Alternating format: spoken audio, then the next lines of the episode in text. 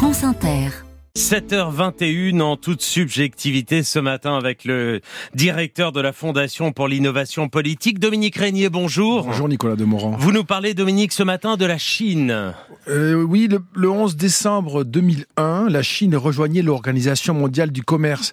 Ce fut l'étape décisive de l'émergence d'une grande puissance bien décidée à gouverner le monde. Par leur naïveté, les Occidentaux ont précipité l'avènement d'un redoutable concurrent.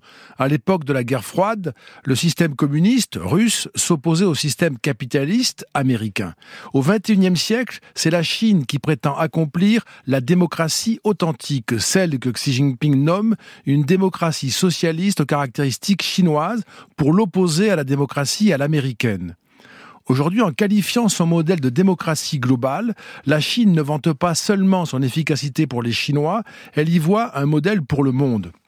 Je ne sais si la Chine a vraiment cru pouvoir convaincre des vertus de son modèle, mais le fait est qu'elle n'y parvient pas. Qu'est-ce qui permet de penser cela, Dominique? Eh bien, en octobre 2018, j'ai mené avec la Fondation pour l'innovation politique une enquête d'opinion dans 42 pays, et il en ressortait que la moitié des personnes interrogées, 49%, estimaient que la Chine était inquiétante. Dans une deuxième étude en novembre 2021, couvrant 55 pays, la Chine inquiétait cette fois 60% des répondants. Plus récemment, en juillet 2023, et c'est un sondage du Pew Research Center, on apprend que 67% des répondants dans 24 pays ont une mauvaise opinion de la Chine et que 71% estiment qu'elle ne contribue ni à la paix ni à la stabilité mondiale. Ce chiffre fait pourtant suite à des initiatives diplomatiques très médiatisées. Mmh.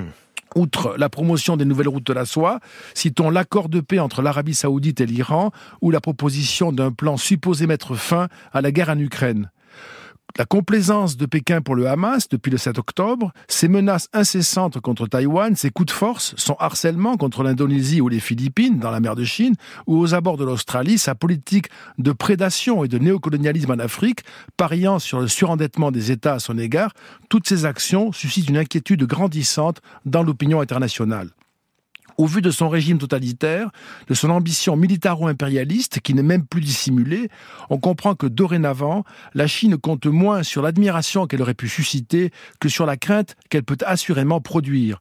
Les gouvernements démocratiques devraient réduire au plus vite leur dépendance à l'égard de Pékin.